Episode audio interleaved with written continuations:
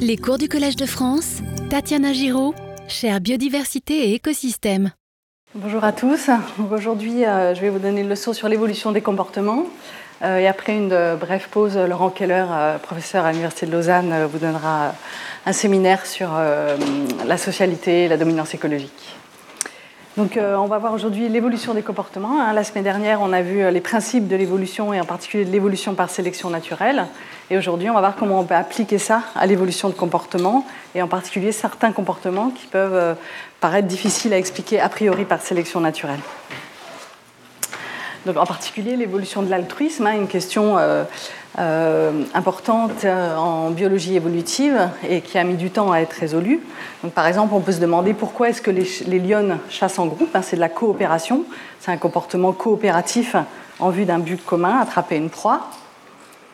Euh, les insectes sociaux hein, sont un exemple extrême d'altruisme, avec euh, là vous voyez une reine fourmi qui se reproduit et des ouvrières fourmis qui ne se reproduisent pas et qui aident la reine à se reproduire. Donc c'est une question en biologie évolutive, hein, comment est-ce qu'on peut expliquer un comportement qui fait que certains individus ne se reproduisent pas? Ce comportement, s'il est euh, contrôlé par des gènes, ne devrait pas être transmis à la génération suivante. Mais euh, quand on observe de près les, insectes sociaux, et en particulier les fourmis ou les abeilles, on observe euh, que ce n'est pas de l'altruisme euh, complètement sans condition. On voit aussi des actes qu'on pourrait qualifier de non altruistes à l'intérieur des colonies. Par exemple, on observe chez les abeilles souvent des abeilles qui mangent les œufs de leurs sœurs. Donc pareil, c'est un comportement qu'on pourrait a priori avoir du mal à expliquer par sélection naturelle, et on va essayer de voir comment est-ce qu'on peut l'expliquer. On observe aussi des infanticides chez les lions. Comment est-ce qu'on peut expliquer par sélection naturelle le fait qu'un lion va tuer des lionceaux? D'autres types de comportements dont on va avoir des explications par sélection naturelle aujourd'hui, ça peut être pourquoi est-ce que certains animaux sont monogames hein, La plupart des individus, à l'intérieur de certaines espèces, euh, établissent des couples durables sur quelques années avec les deux mêmes partenaires. Et au contraire, il y a des espèces où euh, il y a de la polygamie, polygamie, il y a un mâle qui monopolise plusieurs femelles et donc plusieurs mâles qui ne se reproduisent pas dans la population. comment on peut expliquer ces deux types de comportements par sélection naturelle et la différence entre ces comportements? D'autres euh, types de comportements ou caractères qui peuvent paraître euh, a priori aberrants, c'est des ornements euh, chez certains mâles, chez certaines espèces, exubérants, voire handicapants pour la survie, hein, comme la queue chez le pan. clairement, ça l'empêche de voler bien, d'échapper aux prédateurs. Donc c'est handicapant pour la survie. Donc comment on peut expliquer que ça évolue et que c'est maintenu par sélection naturelle Donc si on veut expliquer l'évolution d'un comportement, en fait, ce qu'il faut bien comprendre, c'est qu'il y a plusieurs niveaux d'explication. Et nous, on s'intéresse, on va s'intéresser aujourd'hui à l'explication évolutive, alors qu'il y a des explications proximales, c'est-à-dire mécanistiques. Donc si on veut expliquer par exemple pourquoi cet oiseau chante, les explications proximales, ça va être ben, l'air traverse le syrinx, ça produit le chant. Il y a des hormones, hein, le taux d'hormones s'élève au printemps, ce qui fait qu'il a envie de chanter. Euh, il apprend euh, le chant de ses parents. Tout ça, c'est des explications au chant, mais c'est des explications proximales. C'est euh, pourquoi à ce moment-là il chante, et comment il chante. Nous, ce qui nous intéresse aujourd'hui, c'est les explications évolutives. Pourquoi ce comportement a été sélectionné au cours de l'évolution? Et donc là, on peut imaginer plusieurs types de forces évolutives, hein. donc, et on y reviendra dessus. Euh, le champ peut servir par exemple à attirer les femelles, donc ça va augmenter sa reproduction. Ça peut servir dans la compétition euh, interspécifique, donc avec d'autres espèces, pour signaler que c'est son territoire, ou de la même façon euh, vis-à-vis d'autres mâles de la même espèce, pour signaler que c'est son territoire, ou pour avertir s'il y a des prédateurs qui arrivent. Tout ça, c'est des causes évolutives. On peut imaginer que ça donne un avantage en termes de survie ou de reproduction de sélectionner le champ dans ces types de situations. Donc aujourd'hui, on va vraiment pas s'intéresser aux causes proximales, qui sont aussi des causes intéressantes à expliquer, mais euh, en biologie évolutive, hein, on s'intéresse vraiment aux causes évolutives. Qu'est-ce qui a sélectionné un type de comportement ou, au contraire, l'a empêché de se maintenir? Hein, euh, un aphorisme très connu un de Dobzhansky, c'est rien n'a de sens en biologie si ce n'est à la lumière de l'évolution. Si on veut comprendre un caractère ou un comportement, si on veut vraiment comprendre pourquoi il existe, c'est vraiment les causes évolutives qui nous intéressent pourquoi il a été sélectionné au cours de l'évolution, quel avantage sélectif ça lui, procurait, c'est-à-dire si on considère qu'un gène contrôle ce caractère, en quoi est-ce qu'il augmente la survie et ou la reproduction des individus qu'ils portent. Hein? C'est comme ça que ça peut évoluer, on a vu la semaine dernière. Or, souvent, euh, on entend, par exemple, dans les documentaires animaliers ou même dans certains livres, hein, que euh, les comportements évoluent pour perpétuer l'espèce. Par exemple, euh, les, les, infanticides chez les lions pourraient avoir évolué pour le bien de la population, pour réguler la population. S'il y a trop d'individus pour, le ressource, pour les ressources disponibles, il pourrait être bénéfique pour la population d'enlever des individus. Ça, c'est des explications pour perpétuer l'espèce, pour le bien de l'espèce. Pareil, si on veut essayer de comprendre pourquoi est-ce que les parents nourrissent leurs petits, pourquoi ils s'attachent à leurs petits, pourquoi ils s'en occupent, une explication pourrait être c'est pour perpétuer l'espèce, hein, ce qu'on entend classiquement dans les documentaires animaliers. Et pourtant, ces explications ne sont pas valables en évolution. Hein. C'est ce qu'on avait vu euh, euh, la semaine dernière, c'est des explications panglossiennes, du nom de Pangloss, euh, le précepteur de Candide, dans le livre de Voltaire, qui expliquait que tout est pour le mieux dans le meilleur des mondes et qu'on a un nez pour porter des lunettes. Donc ce type d'explication pour perpétuer l'espèce suffit pas. Il faut vraiment se demander. Hein, la sélection naturelle fonctionne vraiment. On avait vu ça aussi la semaine dernière. Hein. Il y a de la variabilité génétique dans les, populations. Il y a différents types de comportements. Ces comportements doivent avoir une base génétique héritable. Les différences entre individus doivent correspondre à des différences génétiques au moins en partie. Et ces différences doivent euh, induire des différences en termes de survie ou de reproduction. Et donc, le, un gène qui code pour un caractère ou un comportement qui permet de laisser plus de descendants augmente en fréquence dans les populations nécessairement. Donc si on veut expliquer un comportement ou un caractère, la seule façon de raisonner pour ne pas se tromper, c'est de se demander est-ce qu'un gène qui code pour ce caractère, qui contrôle ce caractère, va permettre de laisser plus de copies de lui-même dans la population, donc ce qui va permettre de mieux survivre et ou de mieux se reproduire? C'est la seule façon qu'un comportement puisse évoluer et se maintenir dans les populations. Donc si on veut expliquer les comportements qu'on vient de voir, il faut vraiment se demander est-ce qu'un allèle, un gène qui code pour ce comportement, va permettre de faire plus de copies de lui-même dans la génération suivante? Hein, Une façon de le voir. Donc il y a de la variabilité dans les populations. Un variant ici, par exemple, plus gros et plus, plus foncé, qui permet de mieux survivre durant la vie ou de faire plus de descendants, ben, augmente nécessairement en fréquence. Et si ce n'est pas le cas, ben, il diminue en fréquence. Donc la seule façon, hein, c'est vraiment la, base essentielle pour comprendre l'évolution, c'est d'essayer de voir quel comportement ou caractère permet de laisser plus de copies de lui-même que euh, les variants alternatifs. Et ça, même si à long terme, ce n'est pas bon pour la population. Hein, donc ce n'est pas toujours bon pour la population ou pour perpétuer l'espèce. Euh, les exemples classiques, hein, c'est des pathogènes assez virulents pour tuer leurs hôtes, comme le chancre du qui a complètement décimé le châtaignier en Amérique du Nord, euh, ou euh, un, champignon chytride qui est en train de décimer euh, des batraciens sur la planète et qui a déjà été responsable de l'extinction de dizaines et voire centaines d'espèces de batraciens. Donc c'est un, variant de ces pathogènes qui permet de mieux se transmettre, même s'il est, donc il est plus virulent, il va tuer son hôte, mais si ça lui permet de mieux se transmettre, bah, il va augmenter en fréquence dans les populations, quitte à tuer son hôte à la fin. Hein, le variant, il ne va pas se dire Ah non, je vais me réfréner parce que euh, dans trois générations, euh, j'aurai plus d'hôtes. L'évolution ne fonctionne pas comme ça, ne fonctionne pas pour le bien des populations. Donc la plupart du temps, évidemment, un caractère qui permet d'augmenter la survie ou le nombre de, de, descendants va être bon pour la population. Mais il y a des cas où, ce n'est pas le cas, donc ce n'est pas la bonne façon de raisonner. Donc, si on essaye d'expliquer les comportements euh, que j'ai expliqués tout à l'heure, avec des, vraiment un raisonnement évolutif.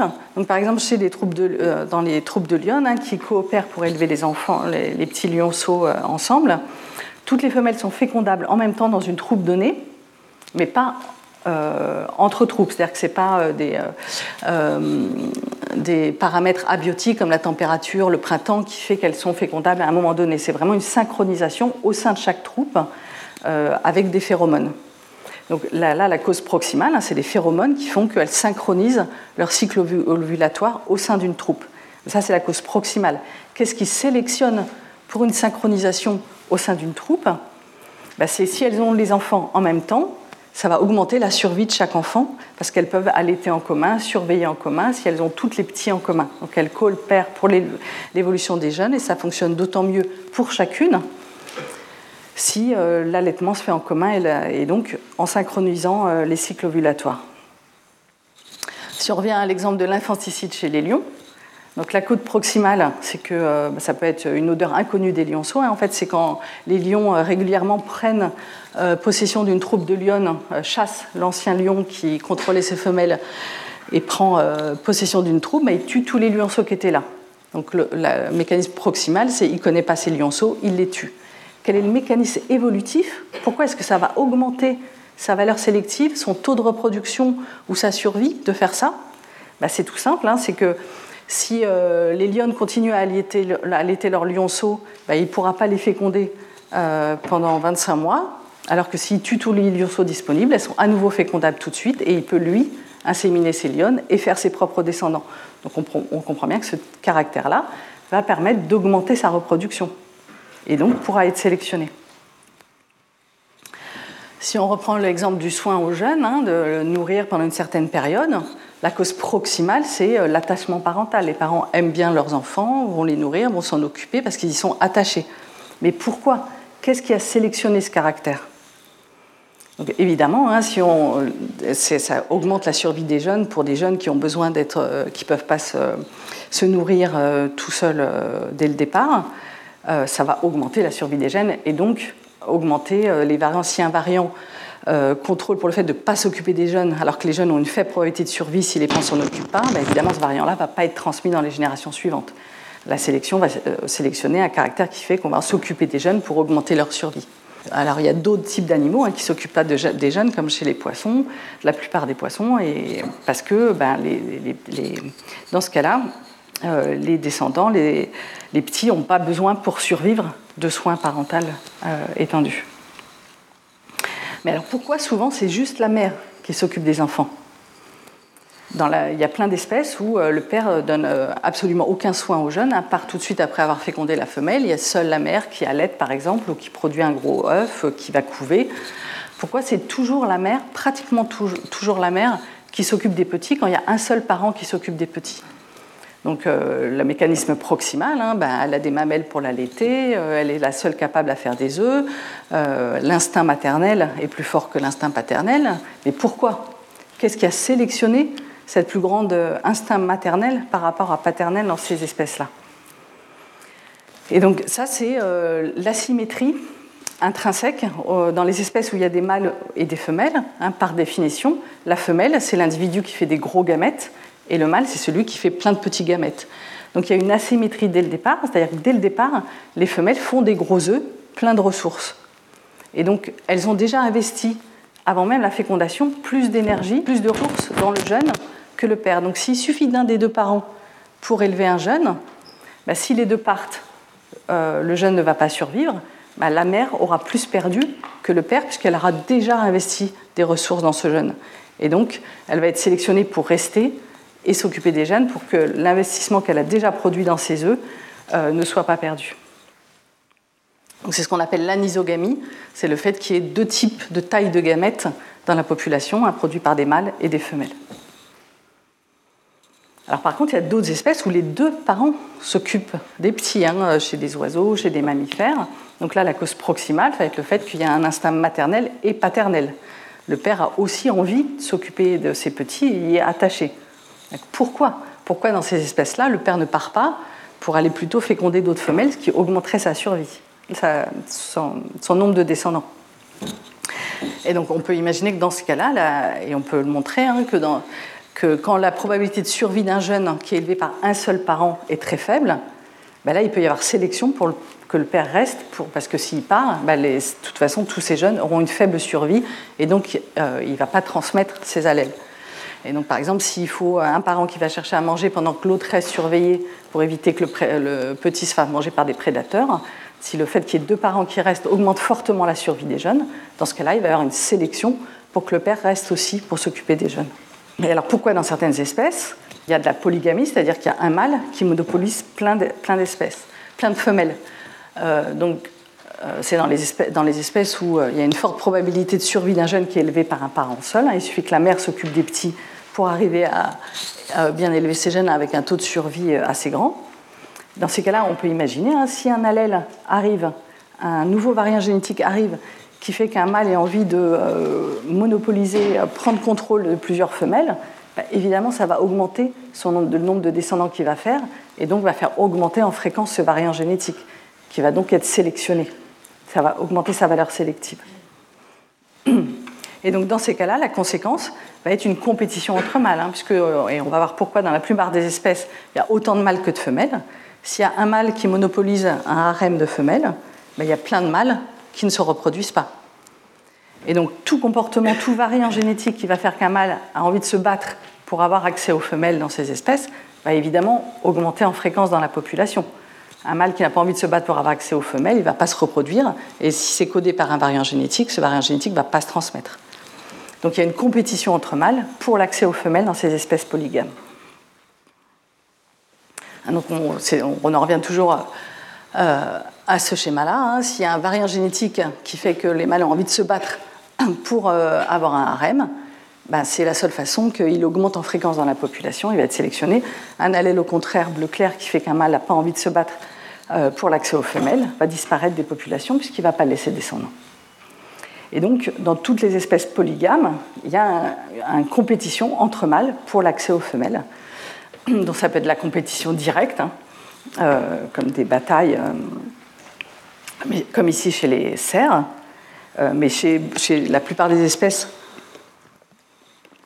où un mâle euh, peut avoir accès à plusieurs femelles, mais il y a une compétition entre mâles pour l'accès aux femelles, donc aussi chez ces insectes hein, qui se battent pour l'accès aux femelles, euh, chez les primates aussi, chez les oiseaux aussi. Hein, euh, dans les espèces non monogames, donc chez les oiseaux, il y a beaucoup de variances de, systèmes de reproduction. il y a beaucoup d'espèces monogames, mais aussi des espèces où le père s'occupe pas des petits et donc peut aller féconder autant de femelles qu'il peut, et donc il va se battre pour le faire. Et dans ces cas-là, il y a une compétition directe entre mâles. Chez les insectes aussi, hein, on voit ici euh, des mâles euh, d'une petite mouche euh, qui se battent pour l'accès aux femelles. Même chez les plantes, hein.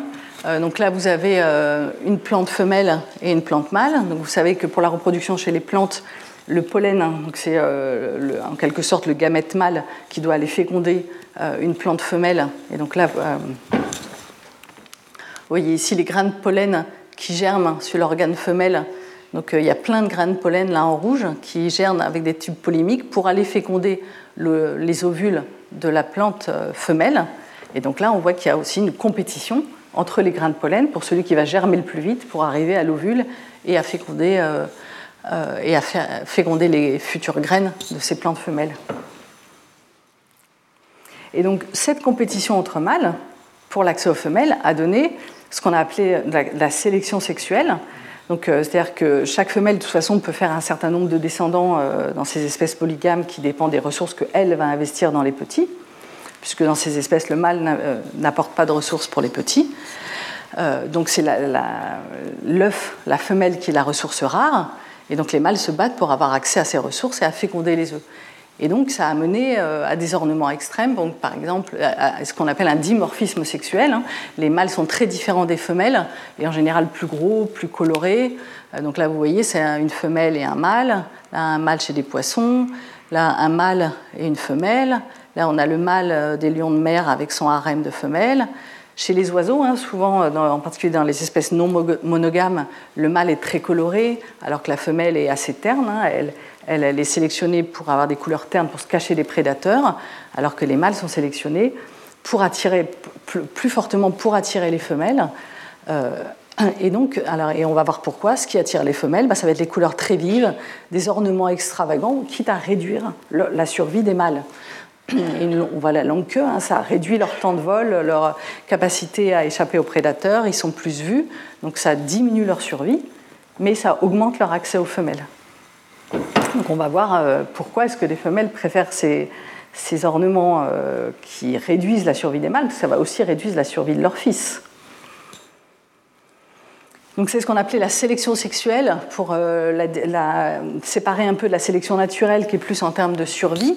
Mais bon, c'est une forme de sélection naturelle. Et donc Charles Darwin a déjà avait émis cette idée euh, qu'il pouvait y avoir un choix par les femelles euh, dans certaines espèces. D'ailleurs, il avait été caricaturé à l'époque, euh, parce que dans l'Angleterre victorienne, le fait, que les femmes puissent avoir un choix ou un pouvoir quelconque était évidemment très mal vu. Et c'est Ronald Fisher, donc à la synthèse néo-darwinienne, avec la génétique des populations, donc avec un formalisme mathématique qui a montré qu'effectivement, ça fonctionnait bien. On pouvait sélectionner pour un, choix des femelles et donc des caractères extravagants chez les mâles. Et on va voir pourquoi.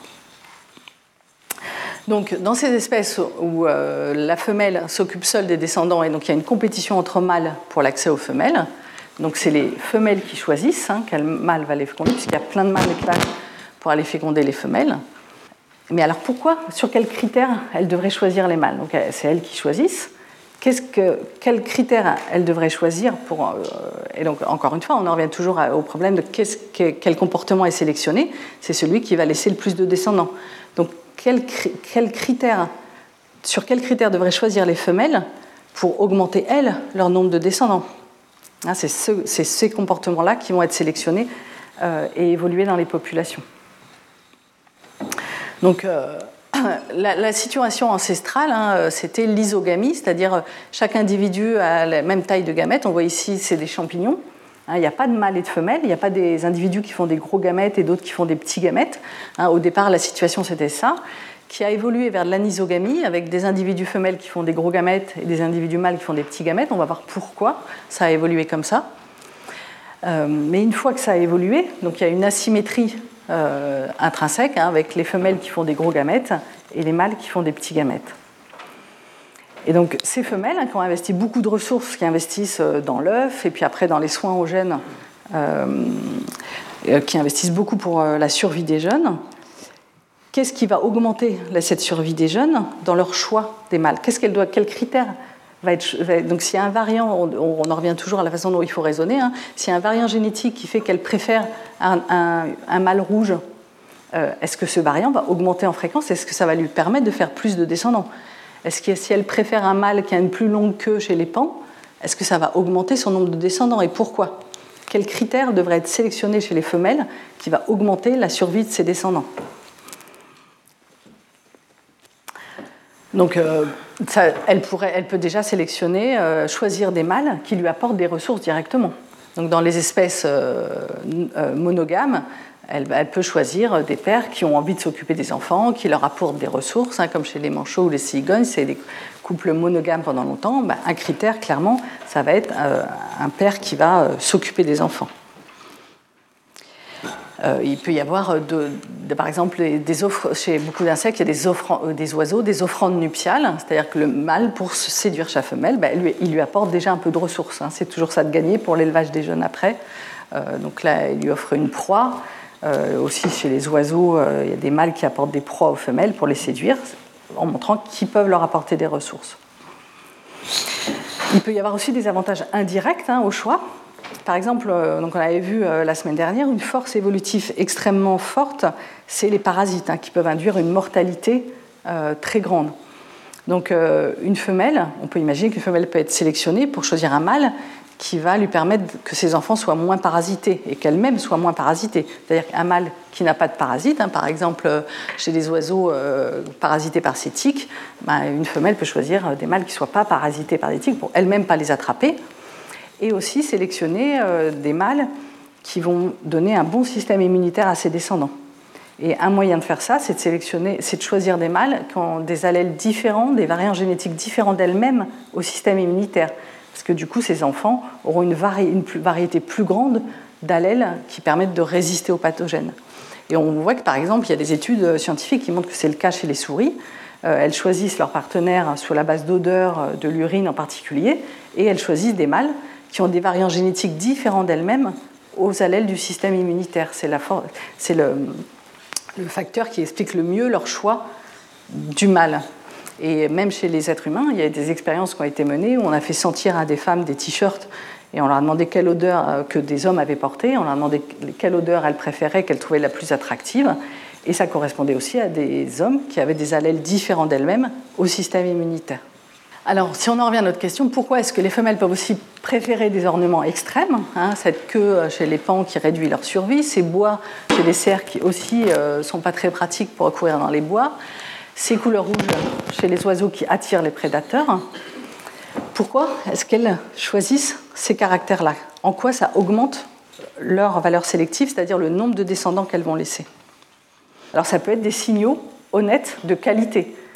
Euh, c'est-à-dire que, euh, en particulier, cette couleur rouge, euh, qui est choisie qui est, chez beaucoup d'oiseaux ou même d'insectes ou de poissons, chez les mâles, en fait, c'est produit par des caroténoïdes qui sont très importants pour le système immunitaire. Et donc, l'idée, c'est que s'ils ont assez de caroténoïdes pour en mettre dans leur plumage, c'est qu'ils en ont assez pour leur système immunitaire. Et donc, ils résisteront mieux aux pathogènes, et donc ces descendants résisteront mieux aux pathogènes. Donc euh, ça peut être lié au système immunitaire. Par exemple, le, champ des crapauds qui attire les femelles, bah, c'est directement lié euh, à sa taille, la gravité du champ. Et donc, euh, en, étant attirée par un champ plus grave, elle va choisir le mâle le plus gros, donc celui qui a eu le plus de, ressources, qui s'est le mieux développé. Et donc, c'est des signaux honnêtes de qualité. Là, les, mâles ne peuvent pas tricher là-dessus. Ça montre qu'ils ont un bon système immunitaire ou qu'ils sont assez gros, qu'ils ont pu acquérir assez de ressources dans l'environnement. Et effectivement, si on regarde euh, ici chez ces poissons, euh, la proportion des descendants d'une femelle qui sont infectés euh, par un ver parasite, en fonction du degré de rouge du père, ben, on voit que plus le père était rouge, moins les descendants sont parasités. Donc c'est effectivement un signal honnête de qualité au niveau du système immunitaire, hein, qui est une force évolutive énorme pour la survie des descendants. Euh, donc il y a d'autres types de façons d'attirer les femelles hein, chez les mâles. Par exemple, chez, ces oiseaux jardiniers, euh, ils font un jardin pour attirer les femelles avec plein de couleurs différentes et en particulier beaucoup de bleu euh, parce que c'est une couleur assez rare à trouver dans la nature, donc qui montre qu'il peut acquérir beaucoup de ressources de l'environnement et donc qu'il pourra s'occuper bien des petits, qu'il est capable de bien se nourrir et donc ses fils à elle pourront bien se nourrir. Bon, alors évidemment, maintenant, avec beaucoup de plastique bleu, c'est un peu plus facile pour l'oiseau jardinier de trouver du bleu à mettre dans son jardin. Mais euh, avant, c'était assez rare et donc un signal honnête de qualité. Alors, au niveau des ornements extrêmes, euh, qu'on retrouve dans, beaucoup d'espèces, euh, des mammifères aux insectes, aux oiseaux, donc ça peut être des armes, un signe que le mâle est capable de bien se battre contre les autres femelles, et donc un signe que son fils, ses fils, seront capables aussi d'avoir accès aux femelles en se battant et en étant gagnants. Alors, il peut y avoir aussi ce qu'on a appelé, ce que Ronald Fisher a théorisé avec euh, des modèles mathématiques, un processus d'emballement qui peut expliquer aussi des, queues, par exemple, extrêmement longues, qui réduisent vraiment la survie. Euh, et euh, donc l'idée est qu'il suffit, s'il y a une petite préférence pour les femelles au départ, pour une queue un peu plus longue, chez ces oiseaux, chez ces oiseaux les pans, euh, donc les, femelles dans la population vont préférer des queues un peu plus longues. Par exemple, ça va augmenter la survie, euh, la capacité à bien voler entre les arbres. Mais à partir du moment où il y a une préférence comme ça dans les femelles, ça peut s'emballer. C'est-à-dire que si toutes les femelles dans la population préfèrent une queue un peu plus longue, et même si ça dépasse euh, la, valeur optimale pour le vol, par exemple, bah, si toutes les femelles préfèrent une queue un peu plus longue, une femelle qui va avoir une stratégie différente, qui va préférer une queue un peu plus courte, ben, euh, ces fils auront une queue un peu plus courte et euh, ne laisseront pas de descendants puisque les autres femelles dans la population préfèrent une queue un peu plus longue. Et donc c'est un processus qui peut s'emballer euh, au-delà du bénéfice pour la survie ou d'un signal honnête de qualité et mener à des armements extrêmes qui peuvent, pour le coup vraiment réduire la survie. mais parce que juste il y a une inertie, si dans la population toutes les femelles ont déjà une préférence, toutes, toutes femelles qui ont une préférence différente aura des fils qui auront une faible valeur sélective, qui ne laisseront pas de descendants. on peut faire des expériences hein, pour, montrer ça aussi. Euh, donc, euh, euh, des expériences qui ont été faites chez des oiseaux. Donc, on regarde, suivant la longueur de la queue, le nombre moyen de nids que laissent les mâles. Donc, avant manipulation de la queue, donc, chaque mâle laisse un certain nombre d'enfants, peut fonder un certain nombre de nids. Et euh, après, on fait des expériences, on raccourcit la queue de certains. Pour d'autres, on la raccourcit et on la recolle pour vérifier qu'il n'y a pas d'effet de juste avoir euh, manipulé l'oiseau. Euh, on laisse des queues non manipulées et on, peut aussi rallonger une queue en rajoutant des plumes un peu plus longues.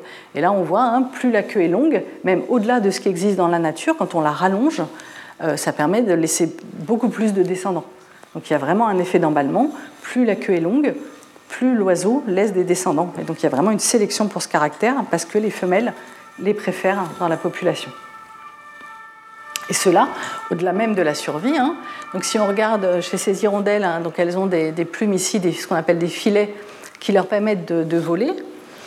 Euh, et donc on a fait voler ces hirondelles dans des labyrinthes et on a regardé leur temps de vol. Donc euh, plus leur temps de vol dans le labyrinthe était court, plus elles volaient optimalement pour sortir le plus vite du labyrinthe suivant si on avait euh, rallongé ou raccourci leur queue. Hein. En négatif, on avait raccourci leur queue et en positif, on l'avait rallongé.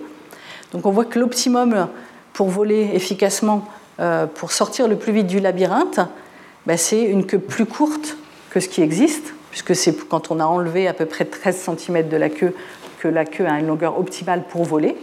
Et donc elle était bien rallongée par sélection sexuelle au-delà de l'optimum pour voler.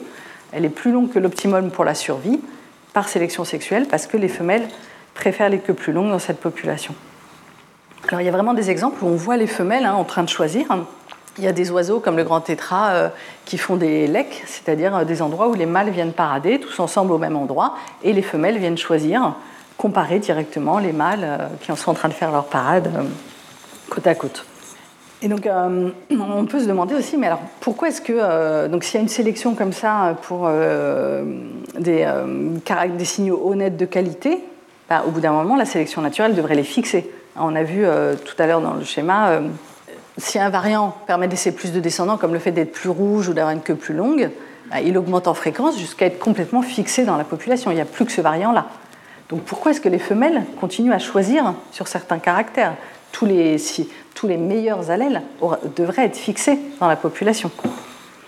Alors une explication, c'est que ce n'est pas toujours les mêmes allèles, les mêmes variants génétiques qui sont les meilleurs d'une génération à l'autre, et en particulier à cause des parasites. Si effectivement c'est les parasites qui sont responsables d'une grande partie de cette sélection sexuelle, eh bien ce n'est pas toujours les mêmes variants d'une génération à l'autre qui sont bons parce que les parasites évoluent aussi. Et les parasites vont s'adapter aux variants génétiques les plus fréquents qu'ils rencontrent dans la population à une génération donnée. Et donc le variant le plus fréquent dans la population que les parasites sont sélectionnés pour attaquer et vont arriver à s'adapter, ben, à la génération d'après, il vaut mieux être différent pour, ne pas être attaqué par les parasites qui se sont adaptés à la génération suivante. Et donc le fait que les parasites évoluent et évoluent beaucoup plus vite que leurs hôtes euh, fait que ben, ce n'est pas toujours les mêmes variants qui sont bons d'une génération à l'autre et qu'il y a toujours une sélection pour les variants optimaux à une génération donnée. Donc là, on voit une, chenille en train de se faire manger vivante euh, par des larves euh, de parasitoïdes et une fourmi euh, en train de se faire donc, tuer par un énorme ver parasite. Donc ça impose un coût énorme hein, en termes de survie, les parasites, à toutes les générations. Et comme ils évoluent très vite, bah, ce n'est pas toujours les mêmes variants chez l'autre qui permettent une meilleure résistance d'une génération à l'autre. Et donc il y a toujours une sélection pour les meilleurs variants qui permettent de résister aux parasites d'une génération donnée donc, euh, une des meilleures preuves que la sélection sexuelle fonctionne et à cause de cette asymétrie, c'est que dans les rares espèces où c'est le mâle qui s'occupe des descendants, bah, dans ces cas-là, c'est les, femelles qui sont les plus grosses, les plus colorées, c'est les mâles qui choisissent, parce que dans ces cas-là, c'est les mâles qui investissent le plus de ressources pour la survie des jeunes. Et donc c'est eux qui sont la ressource rare et qui vont choisir les femelles. Et dans ces cas-là, il y a une sélection sexuelle sur les femelles. Et c'est les femelles qui sont les plus grosses et les plus colorées. Donc c'est le cas par exemple chez ces jacana en Afrique du Sud ou chez des hippocampes, euh, c'est le père qui incube les œufs dans sa poche. Et donc dans ces cas-là, la sélection sexuelle euh, s'exerce chez les femelles. Il y a d'autres types de sélection euh, sexuelle.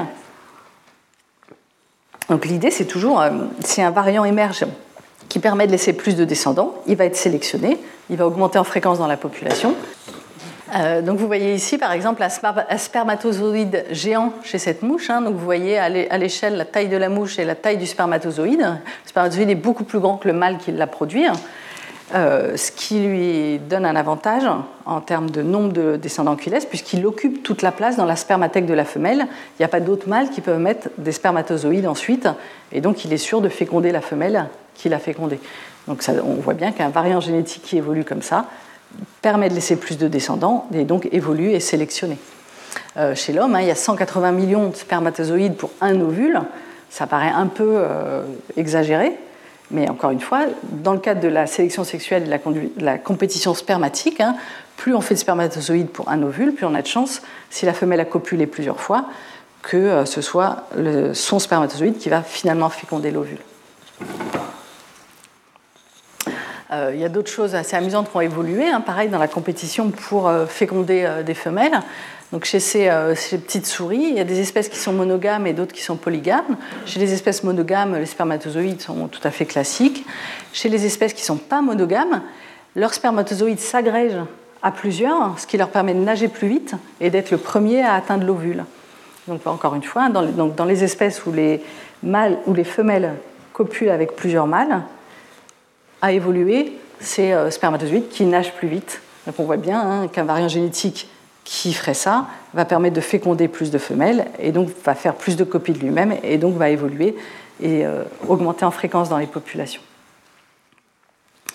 Chez ces insectes, hein, ils ont un pénis recourbé comme ça qui leur permettent d'enlever les spermatozoïdes du mâle précédent pour mettre les leurs. On voit bien quel avantage en termes de reproduction ça procure. Chez ces papillons, il y a un plug, donc un mâle qui féconde une femelle, lui rajoute après un plug pour empêcher tout autre mâle de venir essayer d'y mettre ses spermatozoïdes. Chez d'autres espèces, ben, en fait, le mâle, tout plus simplement, garde la femelle pendant plusieurs jours, pendant plusieurs, euh, plusieurs euh, semaines, euh, pour, pareil, éviter qu'un autre mâle vienne essayer de copuler avec la femelle. Il reste juste attaché à la femelle pendant plusieurs semaines pour intimider tout autre mâle qui voudrait essayer de copuler avec elle. Il y a même, euh, alors, euh, chez les mâles de cette drosophile, euh, le mâle insémine en même temps que ses spermatozoïdes un poison qui réduit la survie de la femelle.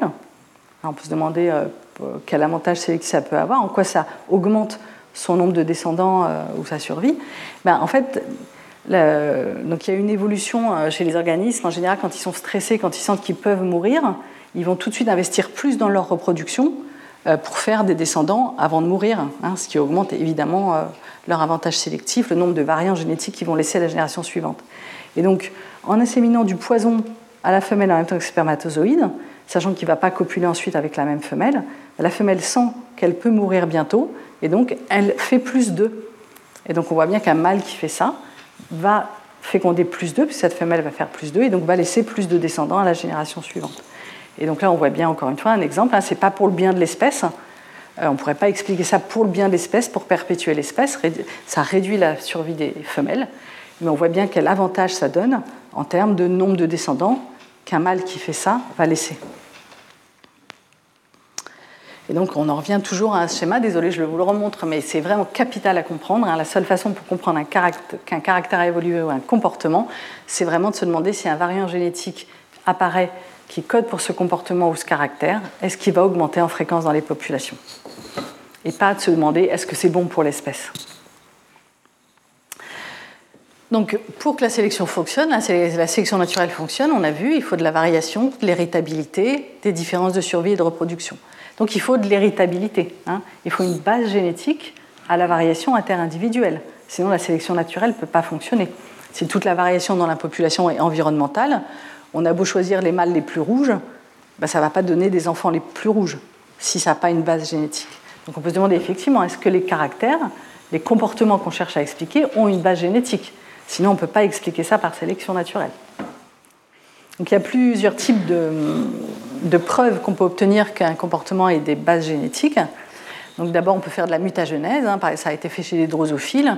Euh, on les met sous UV par exemple, ça fait plein de mutations dans plein de gènes. Et effectivement, quand certains gènes sont mutés, elles font plus leur parade nuptiale. Donc clairement, ça montre qu'il y a des gènes impliqués dans le comportement de parade nuptiale. Euh, un autre exemple, euh, c'est chez l'abeille domestique, elles peuvent être parasitées par le bacillus larvé qui donne une maladie, la loque américaine. Hein. on voit ça, donne des larves qui sont toutes gluantes, qui meurent, euh, qui euh, sont plus, euh, sont plus vivantes, ça tue les larves. Et donc il y a un comportement qui a évolué chez l'abeille pour enlever ces malades, pour éviter que ça se disperse dans le reste de la ruche. Et donc il y a des abeilles qui sont capables de désoperculer, de repérer qu'il y a la maladie qui est là, de désoperculer l'endroit où est la larve malade, de l'enlever et de l'extraire de la ruche pour éviter qu'elle contamine les autres mais il y a d'autres ruches qui ne sont pas capables de faire du tout ce comportement, de détecter la maladie ou de rien en faire. Donc il y a des croisements qui ont été faits entre euh, des abeilles qui sont capables de le faire et des abeilles qui ne sont pas capables de le faire. Et donc en regardant la ségrégation dans les croisements, on s'est aperçu qu'il y avait juste deux gènes avec deux variants génétiques chacun qui étaient responsables de ce comportement, puisque ça s'égrégeait dans la descendance en un quart, un quart. Donc il y avait un quart d'abeilles qui étaient capables de juste désoperculer, mais pas forcément enlever euh, la larve. D'autres larves, d'autres abeilles qui étaient capables, pas de désoperculer, mais quand on le faisait, elles étaient capables d'enlever la larve. Donc il y avait deux, un gène pour le comportement de désoperculer, un gène pour le comportement d'enlever la larve, et chacun avec deux variants génétiques et qui s'égrégeaient indépendamment dans la, descendance. Donc euh, il y a une base génétique très simple à ce comportement. Une autre façon de montrer qu'il y a une base génétique, c'est de bah, sélectionner. Hein, si on arrive à sélectionner un comportement, c'est bien qu'il y avait une base génétique au départ à la variation interindividuelle. Par exemple, le comportement de chance chez, ces grillons, hein, qui sert à attirer les femelles, ben, on peut sélectionner des lignées de grillons qui chantent plus ou moins euh, on garde les grillons qui chantent le moins et on autorise seulement cela à se reproduire, ou on garde les grillons qui chantent le plus, on autorise seulement cela à se reproduire, et petit à petit on a des lignées qui chantent plus du tout et d'autres qui chantent beaucoup plus que les lignées euh, ancestrales. Pareil, on peut sélectionner chez les souris euh, des lignées plus ou moins actives. Hein. On part d'une population avec un type d'activité qu'on mesure par exemple avec le temps de sortie d'un labyrinthe. Euh, on sélectionne certaines souris pour une activité plus rapide, c'est-à-dire qu'on regarde les souris les plus rapides et on autorise seulement celles-là à se reproduire, ou alors au contraire, on prend les souris les plus lentes, on autorise seulement celles-là à se reproduire, ou on laisse la population euh, sans sélection. Bah, la population sans sélection reste à la même moyenne. La population qu'on sélectionne pour une activité rapide augmente son rapidité, donc ça montre bien qu'il y avait de la variabilité génétique qu'on a pu sélectionner pour être de plus en plus rapide et on continue à sélectionner au bout de 35 générations. Ça veut dire qu'il y avait plein de variants génétiques dans la population, puisqu'on continue à arriver, c'est pas juste en une génération on a sélectionné, on continue à sélectionner des variants, où on peut sélectionner petit à petit pour une, activité motrice plus rapide. Donc ça montre qu'il y a de la diversité génétique dans les populations pour plein de comportements. Un autre type de preuve euh, de sélection, bah, c'est le fait que dans, dans l'arbre de la vie, il y a des espèces euh, où tous les individus pratiquement sont monogames, ou d'autres espèces où tous les individus sont polygames, ce qui montre bien qu'il y a une sélection à un moment, une fixation de variants génétiques qui fait que ces espèces ont ce comportement. Ce n'est pas juste euh, aléatoire au sein de chaque espèce ce type de comportement, ça doit avoir une base génétique qui a été sélectionnée au cours de l'évolution.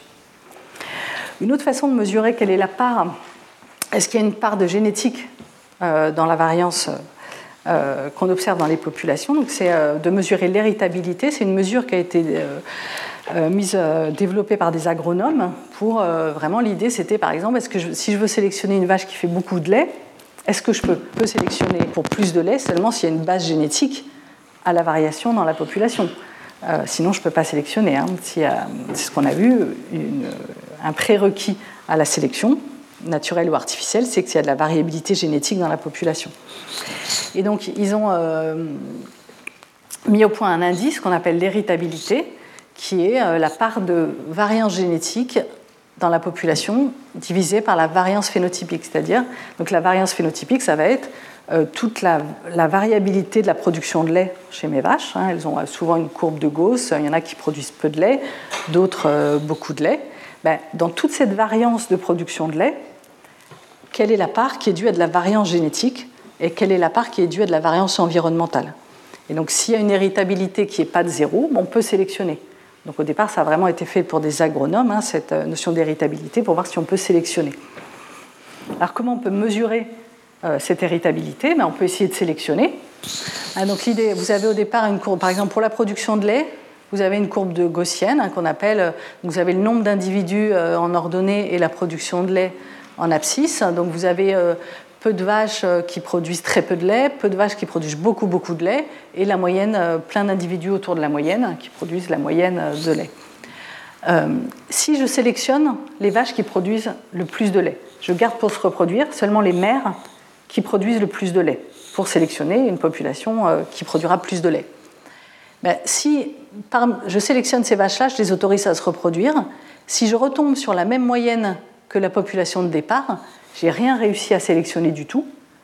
Ça veut dire que toute la variance ici, toute la variabilité était uniquement environnementale. Puisqu'en sélectionnant les vaches qui produisaient le plus de lait, je n'ai pas des descendants qui produisent plus de lait. Ça veut dire qu'il n'y avait pas d'allèle qui permettait, de variant génétique qui permettait de produire plus de lait. Inversement, si je prends mes vaches qui produisent le plus de lait et dans mes descendants, ils ont exactement la même moyenne que les parents, que les mères que j'ai sélectionnées, ça veut dire que toute la variabilité ici, elle était uniquement génétique.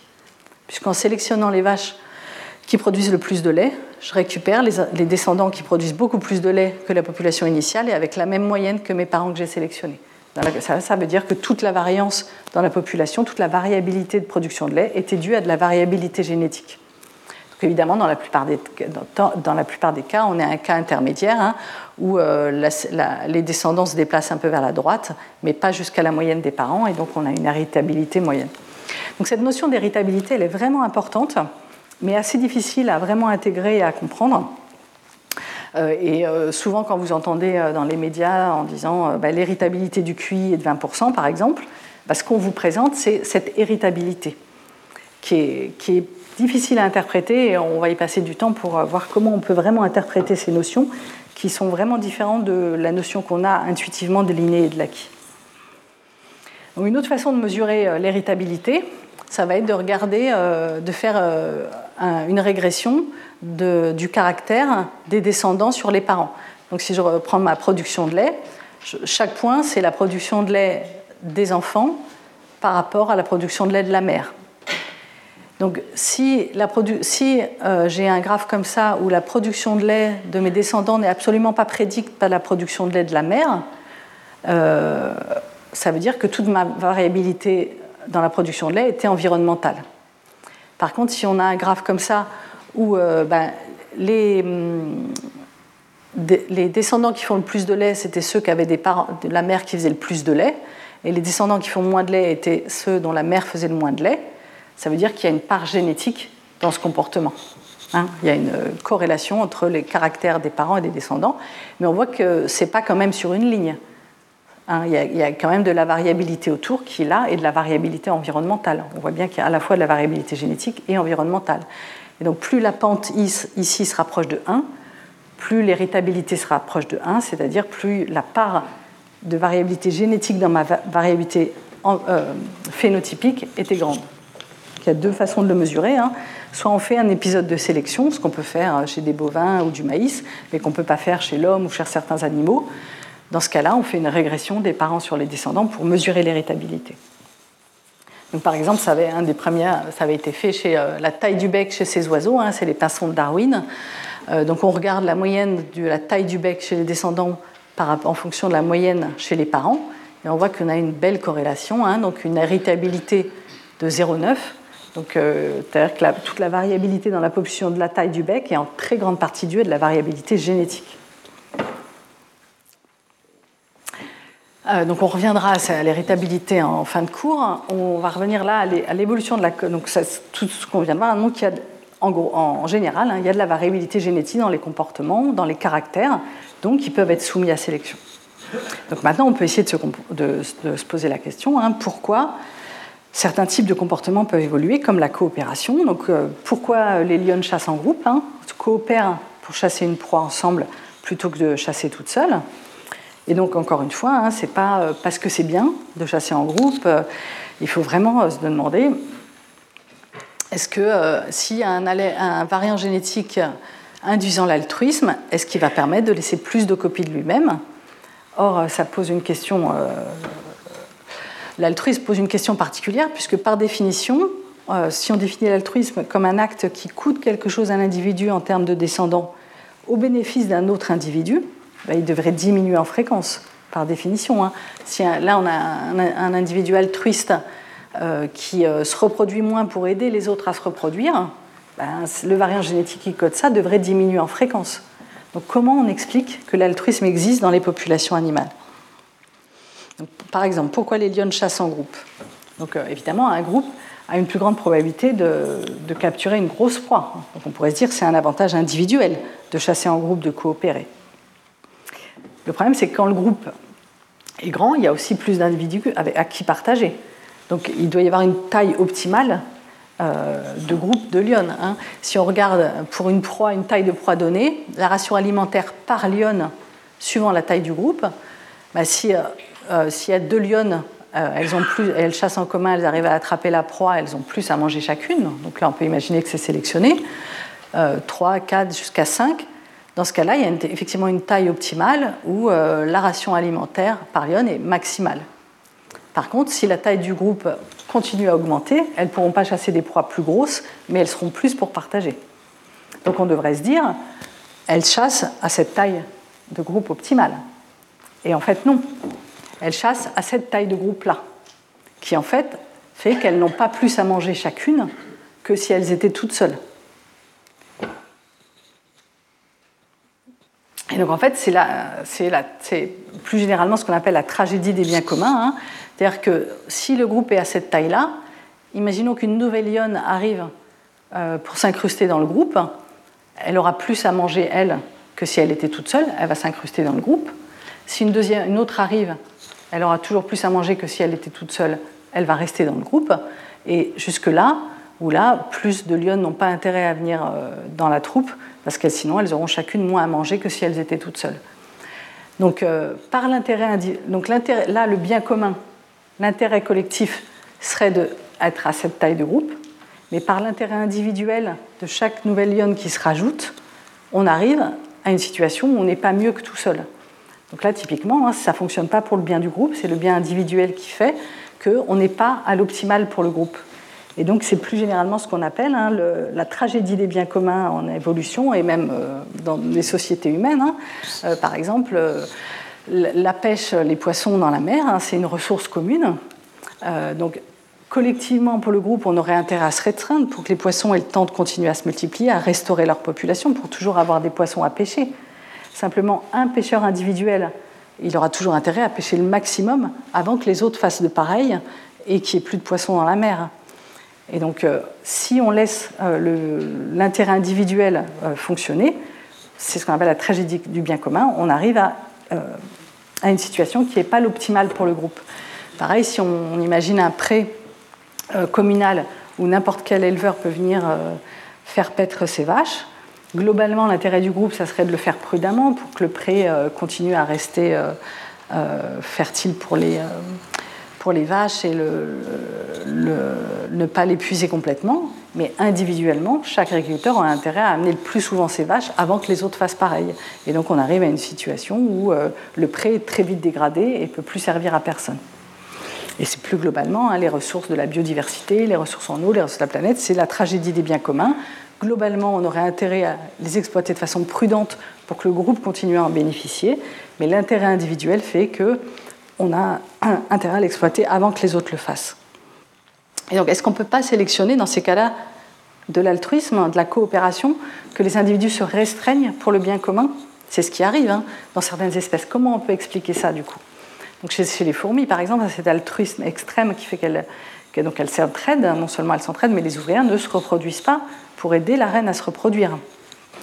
Donc comment on arrive à sélectionner ces comportements? Donc euh, les ouvrières hein, qui aident la, reine à se reproduire, elles sont stériles, elles ont des variants génétiques qui font qu'elles sont stériles. Or, ces variants génétiques ne devraient pas, en une génération, ils devraient disparaître. Ils ne sont pas transmis à la génération suivante. Donc comment on peut expliquer que ces comportements persistent? Comment on peut expliquer qu'ils ont évolué dans les populations? Donc Darwin avait reconnu que c'était vraiment un problème. Il avait même dit que c'était une difficulté particulière qui, au premier abord, lui parut insurmontable et réellement fatale à l'ensemble de sa théorie. Parce que là, clairement, ça ne fonctionne pas. comment on peut expliquer ça? C'est un problème plus général de l'altruisme. Hein. Euh, même sans aller à ne pas du tout se reproduire, euh, il y a des comportements, euh, surtout chez les animaux, par exemple les singes qui s'épouillent, donc qui passent du temps à enlever des parasites à un autre individu au lieu de s'occuper d'eux-mêmes. Euh, ces suricates, donc ils ont un comportement de sentinelle, ils surveillent pour le groupe, voir si des prédateurs arrivent pendant que les autres euh, cherchent à manger. Donc eux-mêmes ne cherchent pas à manger. Ils crient s'il y a un prédateur qui arrive, donc ils, attirent l'attention du prédateur sur eux. Donc clairement, c'est un, comportement qui peut réduire leur survie au bénéfice du groupe.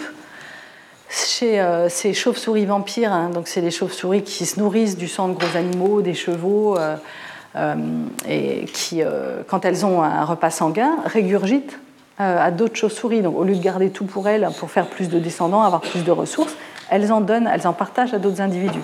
Donc, comment on peut expliquer que ces comportements aient évolué alors que, on a vu, hein, donc si l'altruisme si on a un variant ici bleu clair d'altruisme qui procure un bénéfice à d'autres individus en termes de nombre de descendants, mais fait qu'il réduit son nombre de descendants à lui-même, bah, il devrait disparaître des populations. Hein. Il n'y a pas. Donc, euh, les premières réponses qui ont été, euh, euh, certaines réponses qui ont été amenées par, en particulier par Wynne et Edward, c'était bah, pour le bien du groupe. Hein, si les suricates surveillent, bah, globalement, le groupe survit mieux, ce qui est vrai. Seulement, est-ce que, c'est pas, est-ce que ça tient la route comme raisonnement hein? Donc, imaginons on a un groupe avec des altruistes, un groupe avec des égoïstes, qui ne surveillent pas, par exemple. Chez les... Donc, effectivement, hein, dans un groupe avec des sentinelles chez les suricates, bah, il va mieux survivre, il va faire plus de descendants. Euh, donc, on pourrait imaginer que l'altruisme augmente en fréquence par ce mécanisme. Le problème, c'est que s'il y a un non-altruiste qui arrive dans ce groupe-là, par mutation ou par migration, par exemple un suricate qui surveille jamais, qui fait que manger, donc qui est égoïste dans un groupe d'altruistes, ben lui, il va faire beaucoup plus de descendants que les altruistes dans le groupe, puisqu'il passera pas son temps à surveiller jamais, mais bénéficiera de la surveillance des altruistes. Et donc dans ce groupe d'altruistes, le non-altruiste fait beaucoup plus de descendants que les autres et doit éliminer complètement l'altruisme. Donc là encore, hein, le bénéfice pour le groupe ne suffit pas à expliquer l'évolution d'un comportement. Donc, est-ce que euh, l'existence, par exemple, d'ouvrières altruistes euh, chez les insectes sociaux est un coup fatal à la théorie de Darwin? Est-ce que vraiment un variant qui induit euh, une stérilité ne peut pas se transmettre dans les populations? La réponse a été amenée par des articles en 63 et 64 par Bill Hamilton avec l'idée d'une sélection de parentèle. Et donc l'idée est que donc, si on a euh, des variants altruistes qui font que, symbolisés par la Croix-Rouge, les individus qui les portent ne peuvent pas se reproduire, mais par leur acte d'altruisme, ils permettent à leurs apparentés, à leurs frères et sœurs, de mieux se reproduire, bah, ce variant va pouvoir être transmis puisque on partage en moyenne 50% de nos variants génétiques avec nos frères et sœurs. Donc un variant altruiste qui fait que je ne me reproduis pas, mais j'aide mes frères et sœurs, ben, j'aide en fait ce variant altruisme qui a 50% de chance d'être dans mes frères et sœurs. Et donc chez les fourmis, qui sont en fait une famille, hein, les ouvrières stériles sont les filles de la reine, elles aident la reine à produire leurs frères et sœurs. Donc si en restant au nid, sans se reproduire, une ouvrière arrive à... donc euh, imaginons que si elle partait du nid, elle arrivait à faire en moyenne un descendant parce qu'elle aurait une grande probabilité de toute façon mourir avant de faire un nid. Si en moyenne elle arriverait à faire un descendant, alors qu'en restant au nid, elle permet à sa sœur d'en faire trois, eh bien, le variant, il augmente en fréquence par rapport à un variant qui, ferait qui dirait d'aller faire une colonie tout seul. Ce qu'on appelle la sélection de parentèle, c'est en fait le variant altruiste qui, qui cède lui-même dans les apparentés de l'altruiste à mieux se transmettre. Et là, effectivement, hein, si euh, le, le, coût en termes de nombre de descendants pour l'individu altruiste est plus faible que le bénéfice pour euh, son frère ou sa sœur qui te permet d'en faire plus, bah, ce variant va augmenter en fréquence dans les populations par sélection de parentèle. Et effectivement, hein, donc dans les colonies euh, euh, d'insectes sociaux, la reine, c'est la mère des ouvrières, et les ouvrières donc, aident à produire des frères et sœurs, dont certains vont être sexués, vont aller transmettre leurs gènes en fondant une nouvelle colonie. Donc là, on voit une reine prête à s'envoler, à faire son vol nuptial. Euh, et donc, c'est ces sœurs, euh, les ouvrières stériles, qui aident leurs sœurs à aller fonder une nouvelle colonie et à aller euh, transmettre leurs variants altruistes. Et donc, ça a été formalisé mathématiquement par Bill Hamilton avec cette formule assez simple. Hein.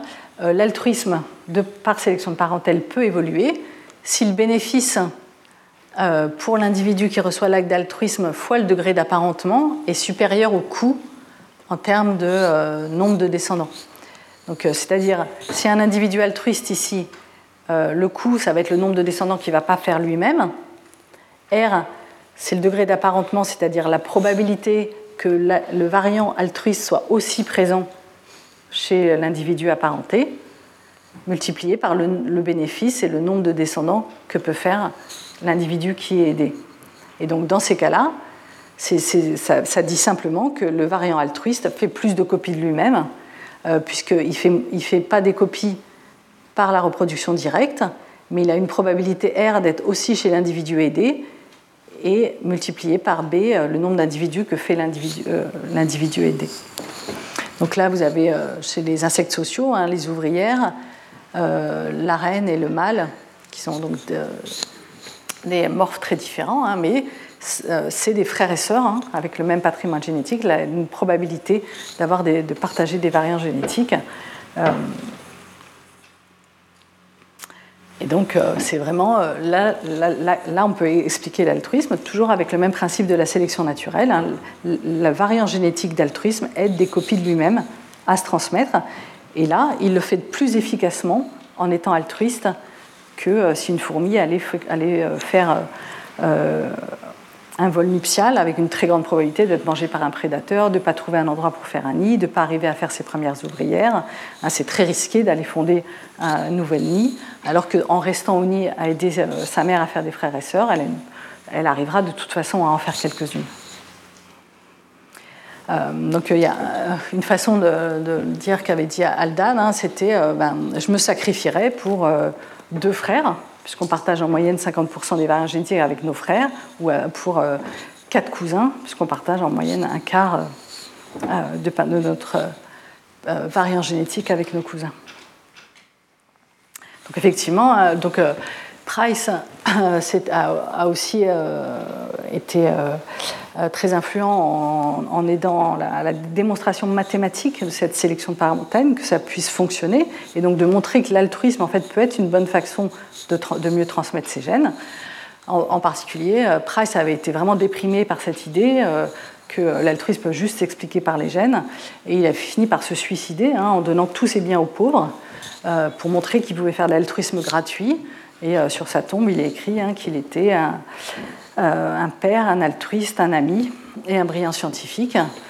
Et donc, euh, pourtant, hein, c'est euh, toute la beauté de la chose de montrer qu'une théorie scientifique, la théorie de l'évolution par sélection naturelle très simple, peut expliquer plein de types de comportements, peut expliquer le vivant et même l'altruisme, et qu'il y ait eu ce mécanisme hein, pour faire évoluer l'altruisme, sinon il n'existerait pas.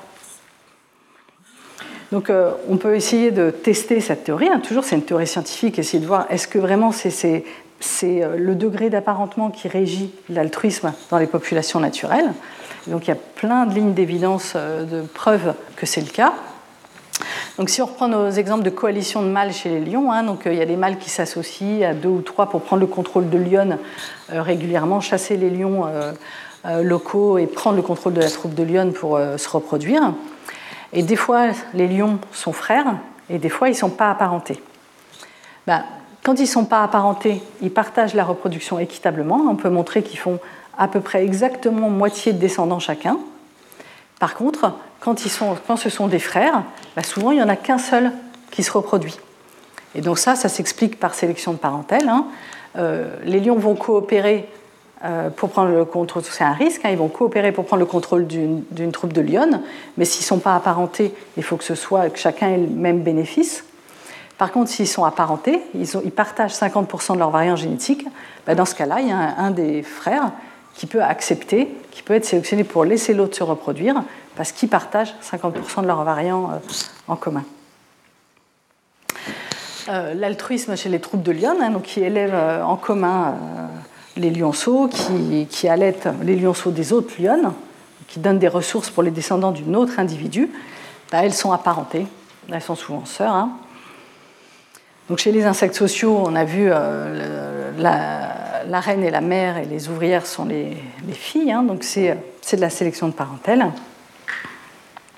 Il y a aussi des, mammifères hein, ou d'autres insectes qui sont euh, vraiment euh, ce qu'on appelle eusociaux, c'est-à-dire avec vraiment un partage de la reproduction. Chez Ceratopes en Afrique, euh, c'est un peu comme chez les fourmis, il y a une reine qui se reproduit et les frères et sœurs restent au nid pour aider leur mère à se reproduire. Pareil chez les termites, là on voit la reine qui est énorme et qui fait que pondre, alors que les termites, alors là pour le coup il y a des mâles et des femelles qui aident leur mère à se reproduire.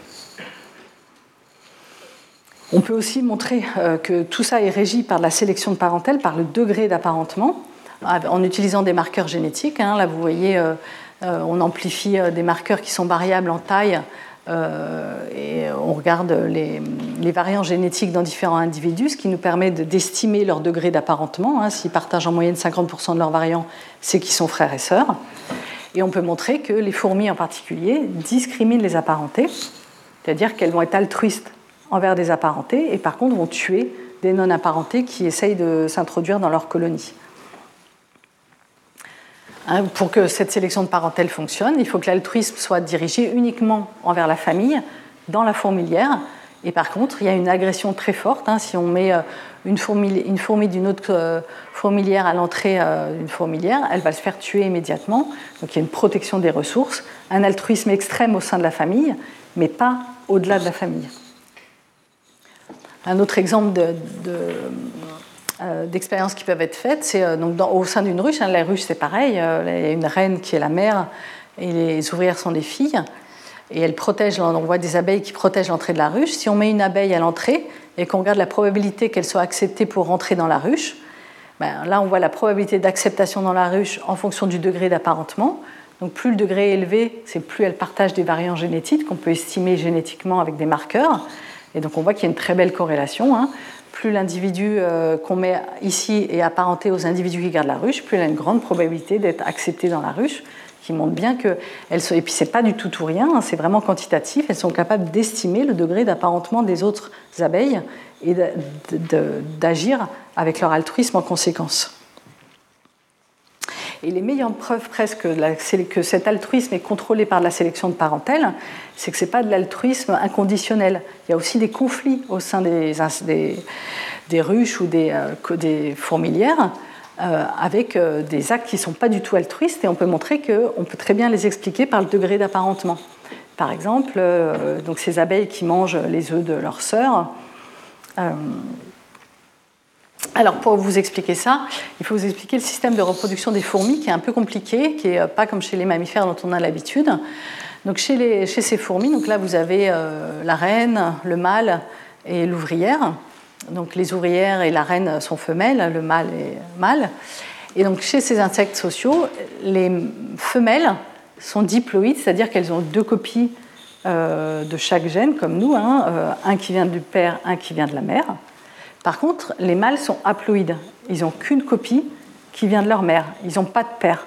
Hein, euh, la reine produit un ovule avec une seule, euh, euh, paire de une seule copie de chaque chromosome. Et il n'y a pas de fécondation par le sperme du père. et donc les mâles sont haploïdes, ce qui donne une asymétrie très intéressante dans les degrés d'apparentement. Donc si on mesure le degré d'apparentement, c'est vraiment essentiel pour la sélection de parentèle parce que c'est vraiment la probabilité qu'un variant génétique d'altruisme soit aussi présent dans l'individu qui est aidé. Donc si on considère qu'on a un allèle d'altruisme chez la reine, quelle est la probabilité qu'elle soit aussi chez sa fille? Donc si on prend un allèle, donc la, reine elle a deux copies de chaque chromosome, et elle a une chance sur deux de passer euh, le chromosome bleu ou le chromosome euh, rose, euh, jaune à sa fille. Donc si on considère un allèle d'altruisme ici, il a une chance sur deux de se retrouver chez sa fille. Elle peut passer l'un ou deux des chromosomes qu'elle a en, deux copies. Donc l'apparentement ici est de 0,5. Un allèle d'altruisme a une chance sur deux de se trouver chez sa fille. Pareil chez son fils. Hein. donc son fils, il n'a qu'une copie, mais ça peut être la copie bleue ou la copie jaune. Donc euh, si on considère un allèle d'altruisme ici, il a une chance sur deux de se retrouver chez son fils. Par contre, si on regarde entre sœurs dans ce système. Donc si on regarde euh, si l'allèle d'altruisme vient de la mère, il a une chance sur deux de se retrouver chez sa fille. Par contre, si l'allèle d'altruisme vient du père, il a 100% de chance de trouver chez sa, chez sa fille, puisque le père n'a qu'une copie.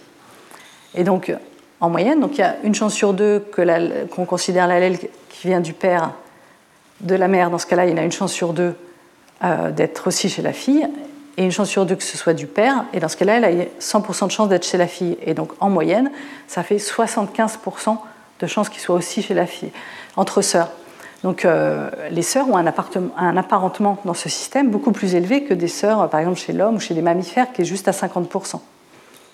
Par contre, si on calcule de la même façon une sœur vis-à-vis de son frère, c'est juste à 0,25, parce qu'il y a zéro probabilité qu'elle partage le même allèle du père puisque les fils n'ont pas de père. Donc tout ça pour dire qu'il y a un apparentement asymétrique. Donc les sœurs sont plus apparentées entre elles qu'elles ne sont à leurs frères. Donc, euh, et comme la sélection de parentèle est régie par euh, l'équation euh, d'Hamilton qui fait impliquer le, le, coefficient d'apparentement. Donc si on imagine quel sexe ratio devrait être sélectionné dans une colonie, c'est-à-dire parmi les, individus mâles et femelles qui vont aller faire un vol nuptial pour aller se reproduire, est-ce qu'il devrait y avoir 50% de mâles ou de femelles Est-ce qu'il devrait y avoir 75% de femelles? Donc si on regarde l'intérêt génétique hein, pour quel comportement devrait être sélectionnée une reine, bah, elle est autant apparentée à ses fils qu'à ses filles, donc elle devrait faire un sexe ratio équilibré, 50% de mâles, 50% de femelles. Par contre, les ouvrières, elles sont plus apparentées à leurs sœurs qu'à leurs frères. Donc elles, elles devraient favoriser plus de femelles sexuées que de mâles sexués. Et c'est effectivement ce qu'on observe. Euh, les, les, ouvrières dans les nids, parfois, elles mangent les œufs mâles produits par la reine, leur mère pour favoriser qu'il y ait plus de femelles sexuées qui soient produites. Et donc là, on voit que ce n'est pas du tout un comportement altruiste, mais qu'on peut très bien expliquer par des règles d'apparentement et donc par la sélection de parentèle. Et donc c'est une des meilleures preuves que l'altruisme a évolué par sélection de parentèle et pas pour euh, favoriser un altruisme inconditionnel, a priori, euh, pour une autre raison. Et même, au-delà de ça, donc, euh, une ouvrière, donc elle est plus apparentée à ses sœurs qu'à ses frères. Et de la même façon que tout à l'heure, elle est apparentée à 0,5 à ses fils, mais seulement à 0,25 à ses frères.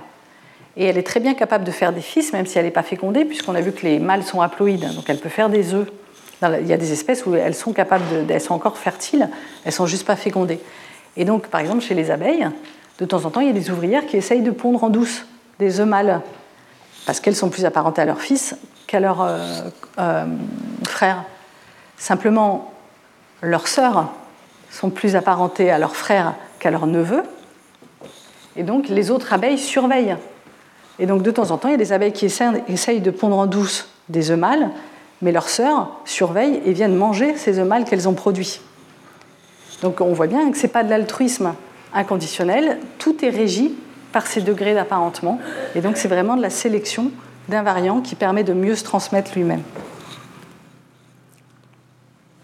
Alors on avait trouvé, euh, donc avec Laurent Keller, hein, en étudiant une fourmi envahissante, euh, la fourmi d'Argentine, qui, euh, au départ est en Argentine et qui envahit avec la terre de plantes qu'on importe plein de régions du monde, en particulier méditerranéennes, et en particulier tout le long de la côte méditerranéenne. Donc on avait récolté des colonies de fourmis tout le long de la côte et euh, au laboratoire on les avait on regardait si elles étaient agressives entre elles ou pas. Donc normalement on s'attend euh, dans les colonies de fourmis classiques à ce qu'il n'y ait pas d'agression à l'intérieur d'une colonie mais agression avec toutes les autres colonies qui ne sont pas de la même famille. Et bien chez cette fourmi envahissante ce n'était pas du tout le cas. Il y avait de l'altruisme entre toutes ces colonies vertes tout le long de la côte. Elles se reconnaissaient comme appartenant à la même colonie, elles s'agressaient pas du tout. Euh, donc un, altruisme énorme au-delà de la colonie, au-delà de la famille, hein, même sans apparentement. Elles étaient juste agressives envers les colonies de Catalogne, euh, qui formaient elles-mêmes une autre super colonie, pas agressive entre elles, mais agressive avec les autres. Et donc on avait expliqué ça euh, par, euh, un état qui n'est pas à l'équilibre, hein, c'est-à-dire que évidemment le fait d'avoir comme ça de pouvoir recruter des milliards de fourmis venant de colonies différentes tout le long, ça donne un avantage écologique énorme en compétition avec les autres espèces pour attraper des proies, pour trouver de la nourriture. Euh, donc ça donne, pour, euh, d'ailleurs, elle déplace euh, les espèces natives. Hein. elle est écologiquement dominante. Donc ça, ça, donne un avantage à court terme écologique énorme. Et donc, alors qu'en Argentine, ça forme des, petites colonies qui sont agressives entre elles. Donc c'est vraiment au moment de l'invasion, il y a dû avoir sélection pour un variant qui avait un avantage écologique parce que ça permettait de recruter des fourmis à large échelle au-delà de la famille, mais donc ça ne devrait pas être stable à long terme, parce que si il, apparaît, comme on a vu tout à l'heure, un, variant génétique un peu tricheur qui va bénéficier de l'altruisme sans en payer le coût, il devrait augmenter en fréquence dans ces super colonies. Si on imagine une reine mutante qui va apparaître, qui va produire que des mâles qui eux dispersent pour euh, transmettre leur gènes et qui ne va pas du tout produire d'ouvrières stériles, toutes ces ressources vont servir à transmettre ces gènes, contrairement aux reines locales, ben, telle variante devrait augmenter en fréquence et arriver à la collapse de ces supercolonies. Donc ça devrait être un état pas stable évolutivement parlant. Et donc, euh, on, en revient, on en revient à l'idée hein, que la meilleure façon de raisonner est de se, placer au niveau du variant génétique. Est-ce qu'il augmente en fréquence? Est-ce qu'il code pour un comportement ou un caractère qui augmente en fréquence? Et donc, euh, Richard Dawkins, qui est un très bon vulgarisateur euh, de l'évolution, a appelé ça le gène égoïste, qui est un peu provocateur, mais avec cette idée que la meilleure façon de raisonner pour expliquer l'évolution de comportement est vraiment de se placer au niveau du variant et de quel variant augmente en fréquence dans les populations a un bénéfice en termes de nombre de copies qu'il laisse à la génération suivante. Et donc euh, le gène égoïste ultime, hein, c'est les éléments transposables, c'est des petits gènes dans le génome qui sont capables de, qui servent à rien euh, la plupart du temps pour euh, le génome hôte, mais qui sont capables de se copier-coller dans le génome. Donc ils ont un avantage parce qu'ils augmentent en fréquence, parce qu'ils sont capables de se multiplier. Euh, et donc c'est Barbara McClintock hein, qui avait euh, découvert ces éléments transposables euh, relativement récemment en, observant une hérédité qui ne correspondait pas à l'hérédité mendélienne et qui effectivement s'expliquait par ces gènes qui se copiaient-collaient et qui s'inséraient des fois dans des, dans des génomes. Donc pendant longtemps, on n'a pas cru du tout à ces résultats parce que ça ne correspondait pas du tout au paradigme mendélien. Mais effectivement, ces éléments transposables sont présents euh, donc ils font 40% du génome humain et 70% du génome du maïs. Hein. C'est un peu comme des parasites ultimes au niveau du génome. Et c'est vraiment euh, des gènes qui existent parce qu'ils ont un avantage d'autoréplication.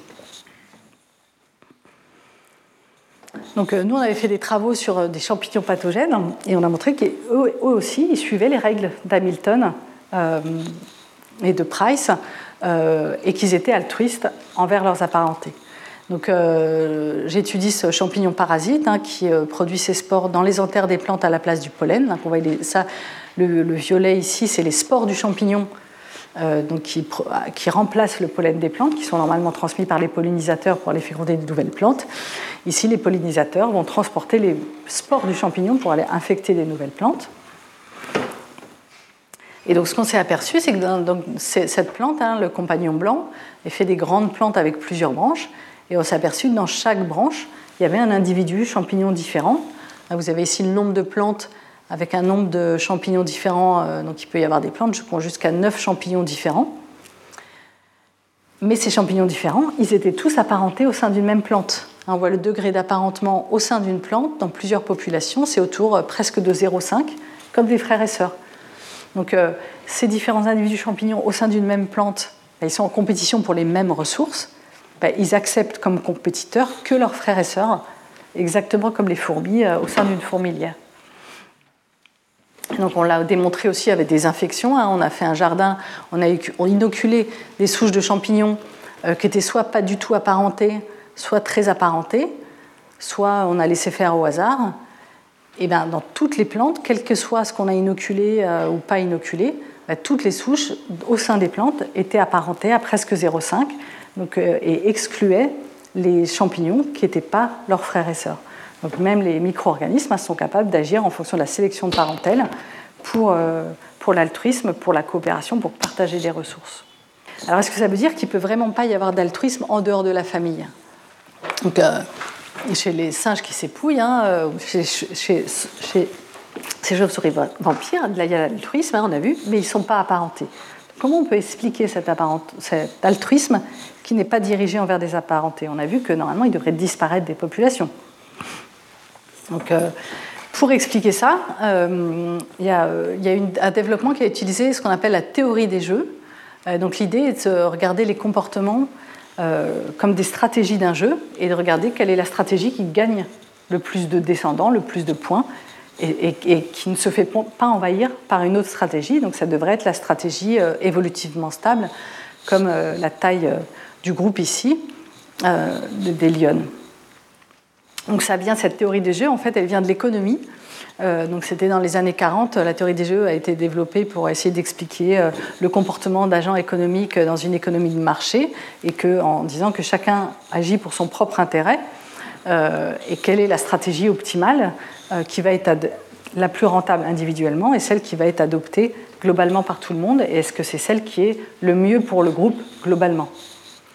Donc c'est euh, John Maynard Smith en particulier et donc euh, Price qui ont théorisé ça, qui ont appliqué euh, la théorie des jeux de l'économie vers la biologie évolutive et en particulier pour, pour expliquer l'altruisme.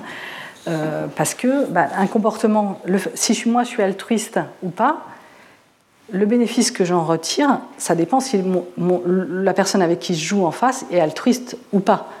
Donc c'est là où la théorie des jeux est le plus utile, c'est-à-dire que le gain d'une stratégie dépend des autres stratégies dans la population. Donc la plupart des jeux, euh, c'est des jeux à somme nulle. Hein. quand on joue euh, aux cartes ou quand on joue à pierre, euh, ciseaux, papier, c'est un jeu à somme nulle, c'est-à-dire s'il y en a qui gagnent, il y en a qui perdent. Dans ces cas-là, ce n'est pas très intéressant. Ce qui est intéressant, comme en biologie évolutive, c'est qu'il peut y avoir un, intérêt pour le groupe qui fait que tout le monde peut gagner. Hein, c'est comme dans la tragédie des biens communs. Si tout le monde exploite de façon prudente les ressources dans la mer, tout le monde y gagne. Donc comment on arrive à cette situation, à l'optimum pour la population, alors que ce n'est pas l'optimum individuel? Donc, et ça, c'est des jeux à somme non nulle. Hein. Ici, c'est un jeu à somme non nulle. C'est-à-dire que là, il y a une, et c'est le cas souvent en biologie, il y a une taille optimale pour laquelle chaque lion fait mieux qu'individuellement. Donc c'est un jeu à somme non nulle, c'est-à-dire qu'il y a une situation où tout le monde peut gagner. Et c'est là où c'est vraiment intéressant euh, la théorie des jeux en biologie. Et donc on cherche la stratégie évolutivement stable, celle qui va se fixer dans la population. C'est celle qui, bah, contre laquelle toute autre stratégie perd, fait moins de descendants. Elle est forcément stable, elle reste dans la population.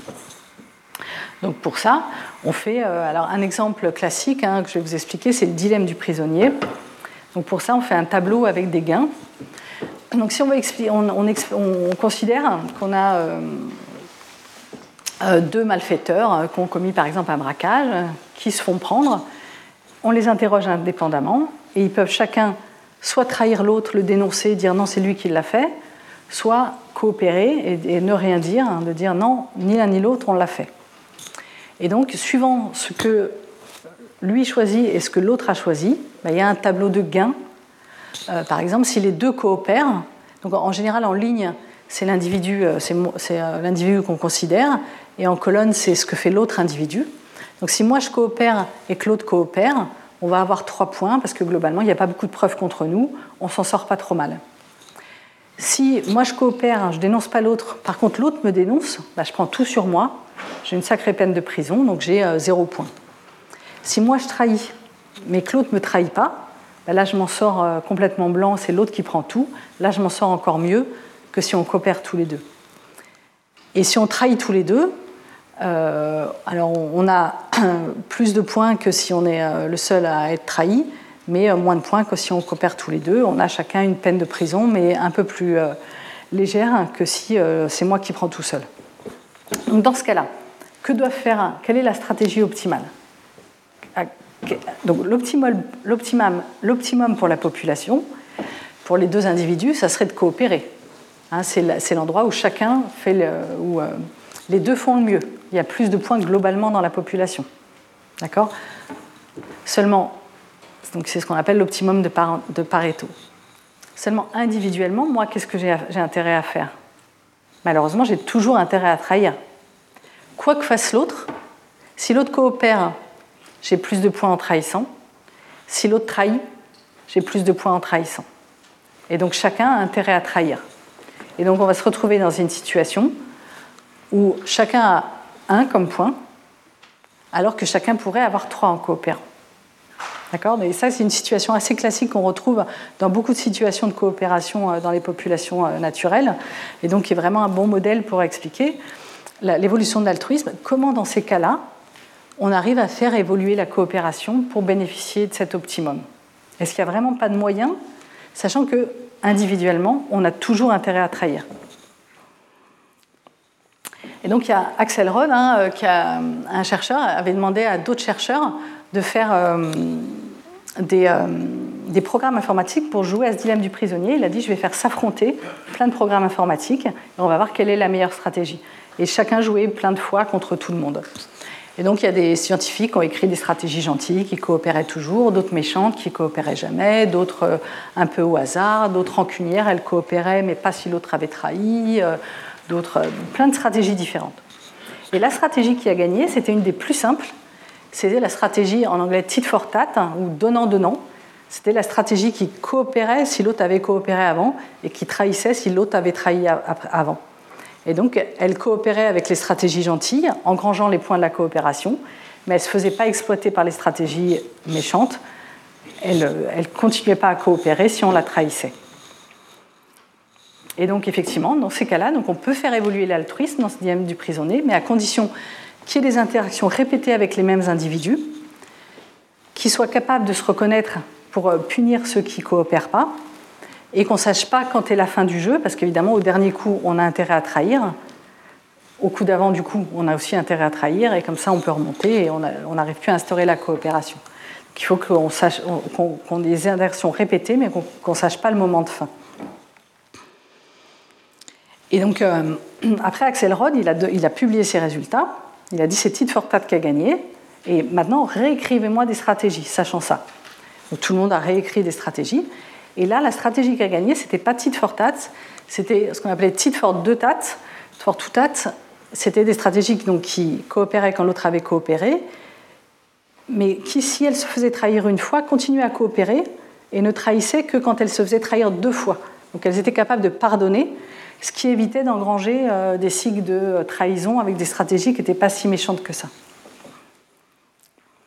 Et donc ça, ça s'applique très bien, par exemple, à, notre cas de chauve-souris. Hein.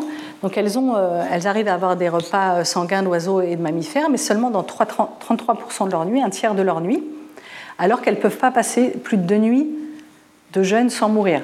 Donc toutes seules, elles meurent, elles s'en sortent pas. Et effectivement, il y a d'autres chauves-souris, quand elles n'en ont pas, qui leur en régurgitent. Mais alors pourquoi les autres leur en régurgitent? En fait, elles jouent vraiment au dilemme du prisonnier. Parce que si on regarde euh, le pourcentage de sang qu'elles ont par rapport à leur maximum en fonction du nombre d'heures de jeûne jusqu'à la mort. On voit quand elles ont eu du sang, si elles en donnent une certaine quantité, elles perdent assez peu en termes d'heures de survie. Par contre, quand elles n'en ont pas, si on leur en donne la même quantité, elles gagnent beaucoup en termes d'heures de, survie. Donc on est vraiment dans le cadre du dilemme du prisonnier où on gagne beaucoup à coopérer et euh, moins à euh, le, bénéfice la coopération est plus grand que le, euh, coût de la coopération. Et effectivement, hein, on, est vraiment dans le cadre du dilemme du prisonnier répété. Elles vivent assez longtemps, elles forment des colonies stables, elles se reconnaissent et elles régurgitent du sang que aux, copines, à celles qui leur en ont régurgité. Donc elles jouent vraiment au dilemme du prisonnier. Il y a plein d'autres situations euh, qui correspondent à la situation animale et même chez l'homme. Hein. par exemple, dans la guerre des tranchées, on a vu s'instaurer un peu ce système-là où, euh, à force d'avoir toujours les mêmes euh, euh, troupes face à face pendant très longtemps, on s'est aperçu qu'elles mettaient sans communication un système de coopération où ils se mettaient à tirer à des heures fixes au même endroit tous les jours. Donc les gens en face savaient très bien éviter les tirs. Et donc c'était une coopération mise en place sans système de, communication et vraiment avec le système de gain du dilemme du prisonnier. C'est-à-dire que si quelqu'un se mettait à, tricher, à tirer à un autre moment, il pouvait euh, bien, faire voir de la hiérarchie et tuer plein de monde en face, mais après, il avait la même chose. Et donc le bien commun était de, euh, que les deux fassent ça, et ça s'était mis en place par une coopération. Et donc la seule façon euh, de faire, les états-majors ont dû ensuite faire régulièrement tourner les armées, les troupes, pour pas que ce soit les mêmes qui soient toujours face à face. On peut aussi faire des expériences, de, par exemple, de mesurer le degré d'altruisme euh, chez ces singes qui s'épouillent en fonction du fait si elles sont apparentées ou non apparentées et si elles se sont aidées avant ou pas. Donc on voit que si elles sont apparentées, euh, elles vont autant vouloir s'aider suivant s'il y a eu euh, toilettage avant ou pas de l'autre. Par contre, si elles ne sont pas apparentées, elles vont épouiller seulement les femelles qui les ont déjà épouillées. Donc là, on voit bien à la fois la sélection de parentèle et là, le donnant-donnant quand ce n'est pas apparenté. Donc, euh, la théorie de l'évolution permet d'expliquer aussi la mise en place de l'évolution de la coopération, mais les conflits internes montrent que cet altruisme résulte aussi d'une adaptation et d'une sélection naturelle. Alors juste brièvement, quelques, donc, euh, quelques mauvaises interprétations à ces euh, types de, raisonnement. Hein, souvent on peut se dire non mais c'est horrible de penser ça, tout comportement alors est génétiquement déterminé, il n'y a pas de place à l'acquis ou au libre arbitre. Donc ce n'est pas, une bonne interprétation. Et en particulier, le débat inné-acquis en France est assez souvent mal expliqué, mal interprété. Et la meilleure façon de le, visualiser peut-être est de regarder, par exemple, si on regarde un phénotype, euh, la taille d'une plante ou de, quelqu'un, et avec deux génotypes différents, deux variants génétiques différents, et suivant une variable de l'environnement, par exemple la quantité de nourriture ou l'altitude pour une plante, ben, un génotype donné va avoir une réponse à l'environnement et un autre génotype une autre réponse. Donc il y a une composante génétique, puisque les deux génotypes n'ont pas la même réponse, mais il y a une réponse environnementale pour chacun. Et si on se demande quel est, pourquoi cet individu a cette taille-là, je ne peux pas dire c'est tant de pourcents dû au gène ou tant à l'environnement. C'est juste une interaction entre son génotype et son environnement. Il n'y a pour un individu donné aucun sens à demander quelle est la part d'inné ou d'acquis. C'est vraiment une interaction entre les deux. Hein, pour le visualiser avec un exemple concret, on a mesuré l'altitude, la, la hauteur des plantes chez ces plantes suivant l'altitude. On voit que suivant différentes plantes la réponse est différente à l'altitude. Donc si on regarde une altitude donnée, on va dire ah bah toute la différence est génétique. Mais si on regarde pour un génotype donné, il y a une différence suivant l'environnement. Donc si on regarde une plante à un environnement donné, ça n'a aucun sens de se demander quelle est la part de génétique ou d'environnement.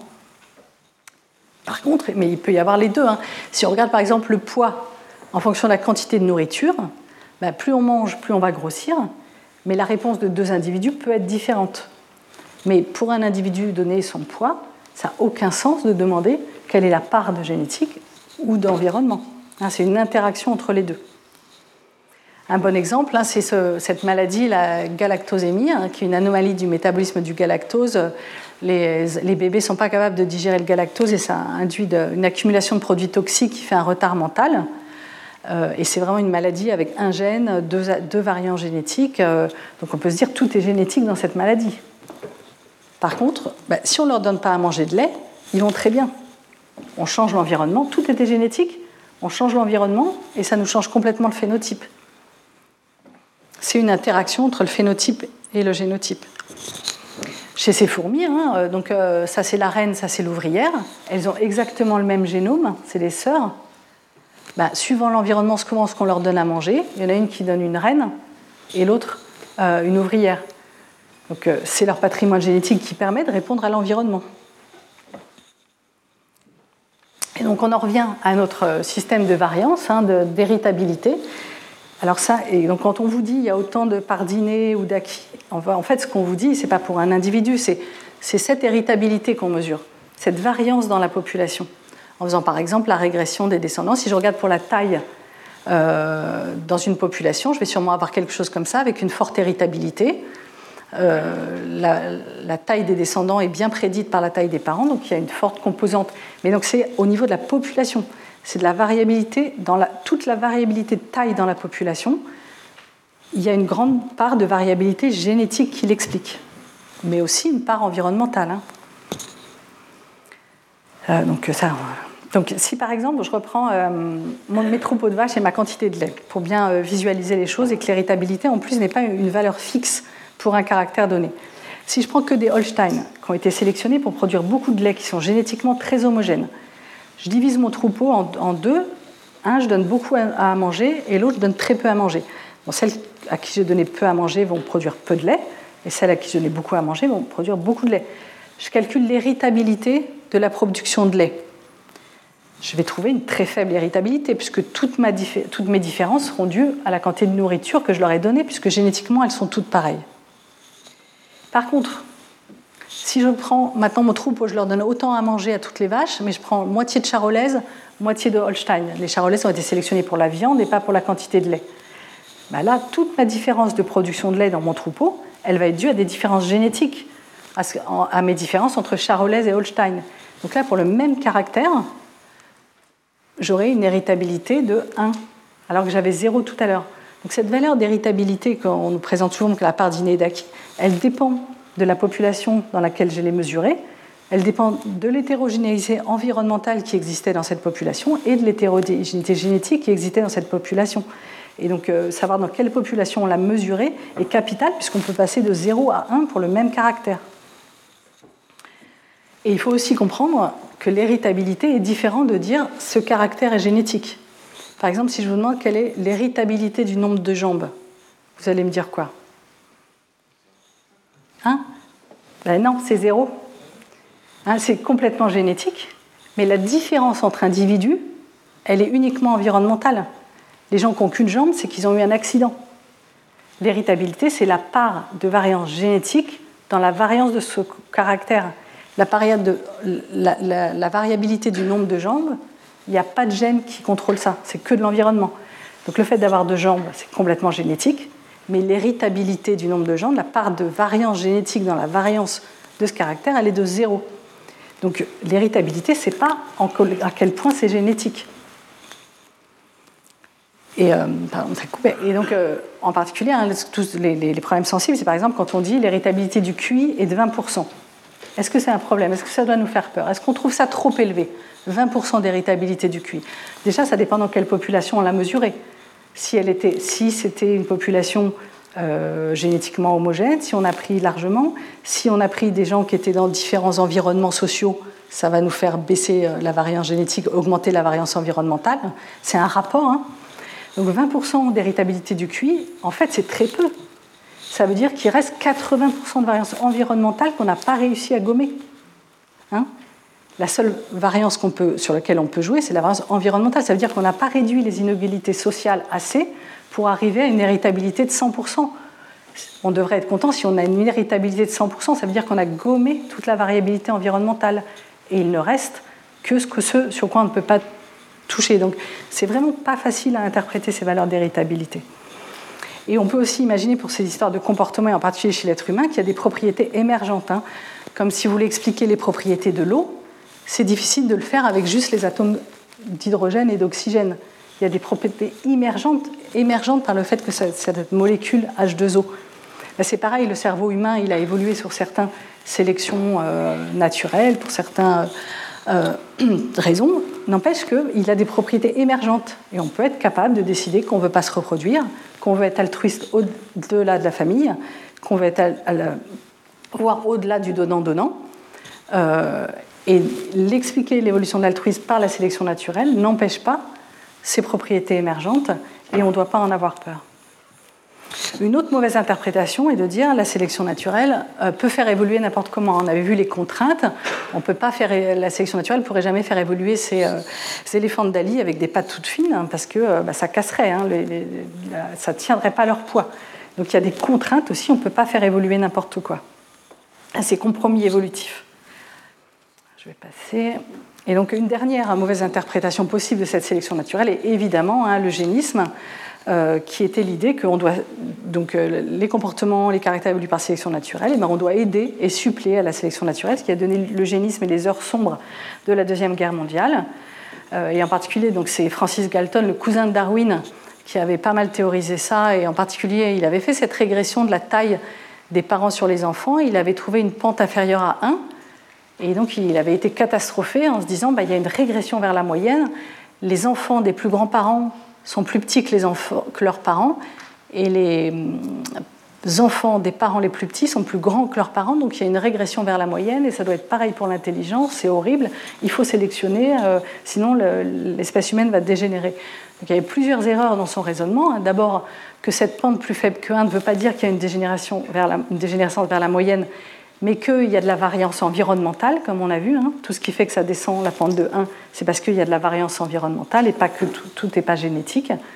Et ensuite, euh, donc évidemment, hein, l'eugénisme avait mené à une stérilisation par l'Allemagne nazie, mais aussi dans d'autres pays du monde, hein, aux États-Unis, en Europe, euh, euh, sous cette excuse scientifique qui ne disait pas du tout ça jusqu'au procès de Nuremberg, hein, qui a fait passer la dignité humaine avant euh, ces choses-là. Donc on peut décider qu'on euh, peut comprendre comment fonctionne la sélection naturelle et décider, nous, en tant que société humaine, de fonctionner autrement. Donc il ne faut pas avoir peur de l'évolution, euh, mais on peut décider, c'est la société humaine qui décide ce qu'on en fait, que ce soit pour pour cet eugénisme ou pour les OGM ou d'autres systèmes. Donc voilà pour aujourd'hui. Et donc la semaine prochaine, on verra d'autres types d'explications d'évolution de comportement, en particulier comment on peut expliquer l'évolution de la reproduction sexuée, pourquoi il y a des mâles et des femelles. On a vu que l'état ancestral était, il n'y a pas de mâles et de femelles, comment ça a évolué pourquoi il y a autant de mâles et de femelles dans les populations, et en particulier les populations euh, polygames, alors que 90% euh, des mâles ne se reproduisent pas dans ces populations Pourquoi il y a toujours autant de mâles que de femelles Et aussi, pourquoi vieillit-on Et euh, c'est Jackie Tchaïkov qui nous donnera le séminaire ensuite sur les systèmes de reproduction des plantes. Voilà pour vous. Retrouvez tous les contenus du Collège de France sur www.colège-2-france.fr.